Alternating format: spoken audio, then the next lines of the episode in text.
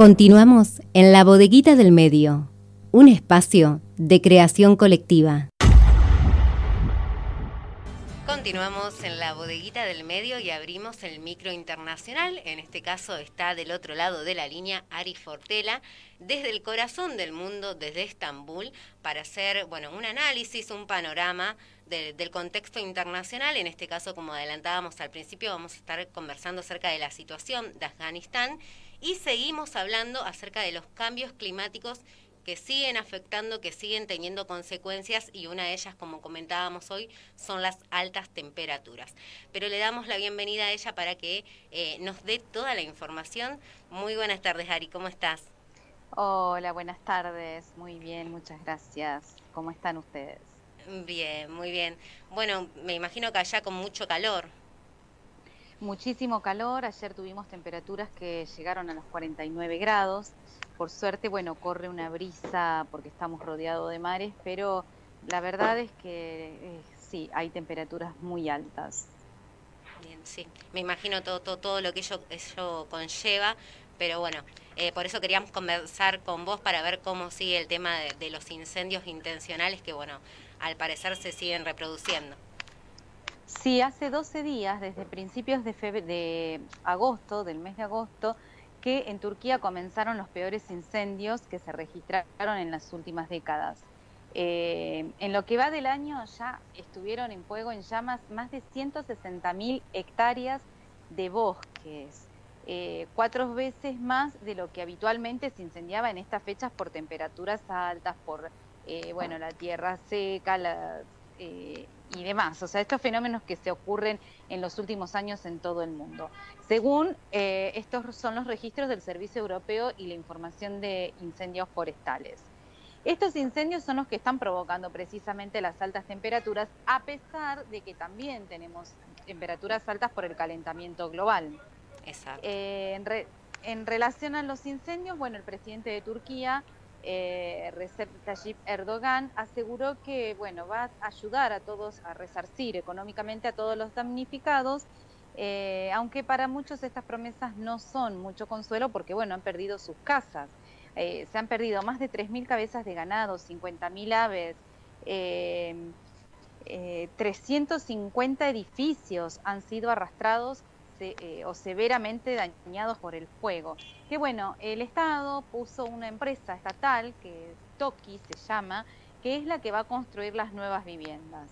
Eh, por otro lado, se siente un discurso como, eh, no sé cómo se interpretará como lo diga, ¿no? Pero de parte del gobierno como que sí, sí, bueno, muchas, porque obvio que quien perdió su casa es invalorable lo que le puedan dar, porque han perdido todos sus objetos personales y demás de toda la vida, ¿no? Pero bueno, hay otro discurso del gobierno que dice, bueno, hay mucha gente que no perdió su casa y que hubiese querido perderla para tener una nueva. Y bueno, son estos discursos poco asertivos, ¿no? Que se dan en esta serie de catástrofes. Eh, además hay varias versiones, además del calentamiento global, de las temperaturas altas, eh, de cómo fueron provocados estos incendios. Más de 300 focos de incendios fueron provocados en Turquía. Eh, como lo dijimos hace 15 días, una de las versiones era que podía ser eh, parte de un sabotaje del grupo kurdo del PBKK. Eso lo dice el gobierno por un lado. Por otro lado, hay una versión de que un menor de 12 años ahora apareció otro menor. En los programas anteriores hablábamos de que había menores que se habían peleado con unos libros y habían prendido fuego. Sí, lo recuerdo. Ahora hay otro menor detenido, un menor de 12 años, que afirmó haber iniciado uno de los incendios en la provincia de Antalya porque sus padres, en la, depresión de que porque sus padres se habían separado. Eh, bueno, todo esto está en manos de la justicia. Aquí, aquí la justicia es muy rápida, se expide en menos de seis meses ocho como mucho.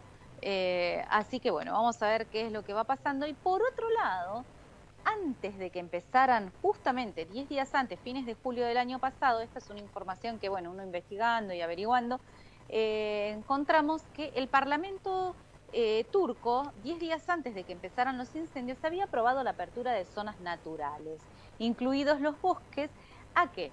A inversiones turísticas por esta es la otra versión que nosotros anticipábamos también la semana, las semanas anteriores, donde decíamos que había grupos inversores turísticos detrás de toda esta fogatina que se está que está provocando un desastre terrible en la zona.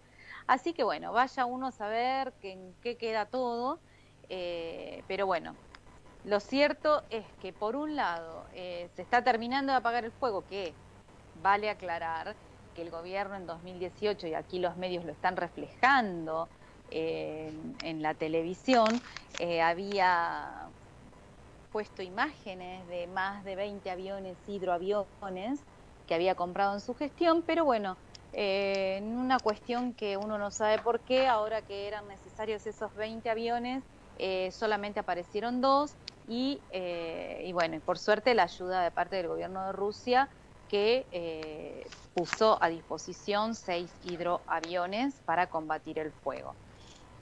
Terminando, o sea, con todo esto que este fuego que arrasó realmente gran parte de, los terrenos y de casas y que dejó desastres en la zona, nos encontramos en la otra parte de Turquía con un fenómeno climático que tiene que ver con inundaciones. Lo habrán visto en distintos canales de televisión, lo que va llegando a la Argentina. Sí. Sí, dos caras completamente distintas.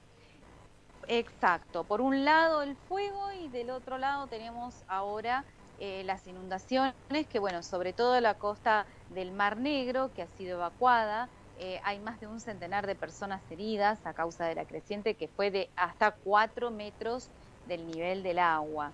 Eh, igual, este desastre no se vio ni en los últimos de 50 a 100 años, no se ve un desastre como este en Turquía. Eh, por un lado, lidia con una sequía y una eh, cantenación de desastres naturales, ¿no? Y bueno, por el otro, esto de, las inundaciones, que realmente es, es incontrolable. Eh, que bueno, también afecta, en el caso de los incendios, también está afectando a gran parte de Italia. en Italia hoy eh, varios diarios titularon El Ferragosto Volente o El Fine de Settimana Caldo. ¿Cómo? No, no, no, te escuchamos. Eh, o el fine de Settimana Caldo, que esto quiere decir, bueno, un fin de semana súper caluroso y bueno, un agosto que se viene eh, terriblemente. ¿Por qué? Por las altas temperaturas que también son provocadas por los incendios y por los efectos del cambio climático. Eh, cientos de personas en Italia también fueron evacuadas de sus casas, hoteles, campings, a raíz de un incendio forestal que, bueno, vamos a ver qué es lo que dicen en los próximos días, por qué se originó. en tanto, hay cámaras por todos lados, porque en, Italia ya hace años que se viene combatiendo con incendiarios eh, que provocan estas catástrofes. Entonces hay cámaras en bosques y se encontró en una de las cámaras a un agricultor de 50 años que fue detenido porque estaba provocando un fuego deliberadamente.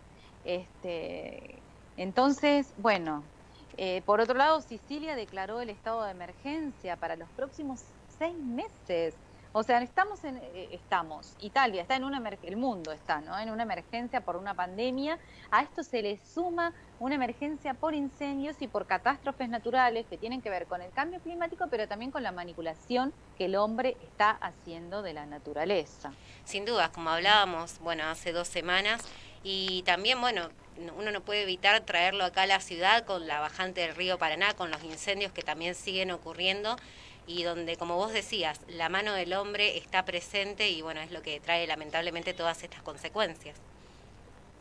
Sí, y como consecuencias en nuestra región, en Latinoamérica, eh, el 9 de agosto hubo una, una presentación de un informe de la ONU que está en la que participa una climatóloga argentina, Carolina Vera, que es la vicepresidenta del grupo del trabajo de, del grupo de trabajo número uno de, eh, eh, de la investigación para el cambio climático, que tiene que ver precisamente cómo va a afectar el cambio climático en Latinoamérica en los próximos meses.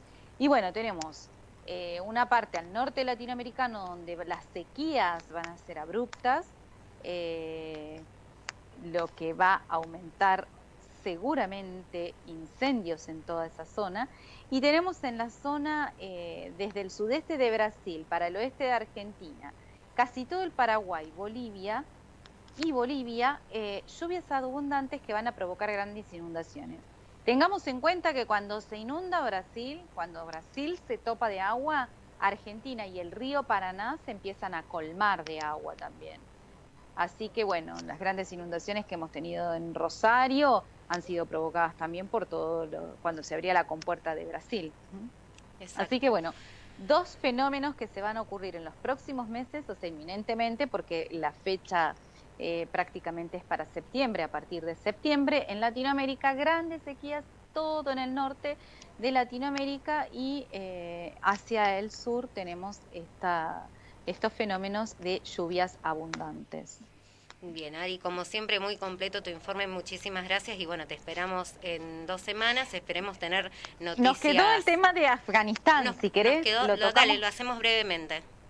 Bueno, brevemente, eh, Afganistán está, eh, se convirtió en la última, eh, perdón, ¿eh? No, no hay problema. que lo agarré así del aire. Eh, bueno, Afganistán, luego de 20 años de ocupación de Estados Unidos, como lo dijimos programas anteriores, está comenzando a retirar sus tropas. Estados Unidos de Afganistán. Hay gravísimos problemas. La ONU en el último mes marcó que hay más de mil civiles muertos, falta de alimentos y eh, el tema de los refugiados. Eh, un problema grave que está avecinándose en Turquía es el tema de los afganos que estarían próximamente llegando eh, a Turquía en busca de una mejor vida. Y bueno, y ahí ya tenemos problemas xenófobos y demás. Esperemos que, que bueno, que esto en la próxima, en lo que vaya sucediéndose en estos días, pueda ir solucionándose y lo ampliaremos en 15 días. Esperemos que sí. Un saludo enorme, Ari, y muchísimas gracias como siempre. No, gracias a ustedes y recordar el uso del barbijo, el distanciamiento social y feliz día para todos los niñes, niñas, niños de todo el mundo. Muchísimas gracias, un saludo. Pasó, hasta luego. Pasó por la bodeguita del medio Ari Fortela desde el corazón del mundo, desde Estambul, bueno, con el micro de noticias internacionales y haciendo este panorama de, de lo que está ocurriendo, de los cambios climáticos, las inundaciones, los incendios, bueno, que en este caso en Turquía por lo menos todavía no se puede determinar cuál fue la causa, pero que eh, cuáles las consecuencias, digamos, están a la vista y lamentablemente tenemos que hablar de que eh, esas consecuencias se van a seguir viendo. Vamos a la música, en este caso llega Julieta Venegas con ¿Cómo sé? Ahora también estamos en la web www.labodeguitadelmedioonline.com. Sábados de 12 a 15 horas. La bodeguita del medio. Un espacio de creación colectiva.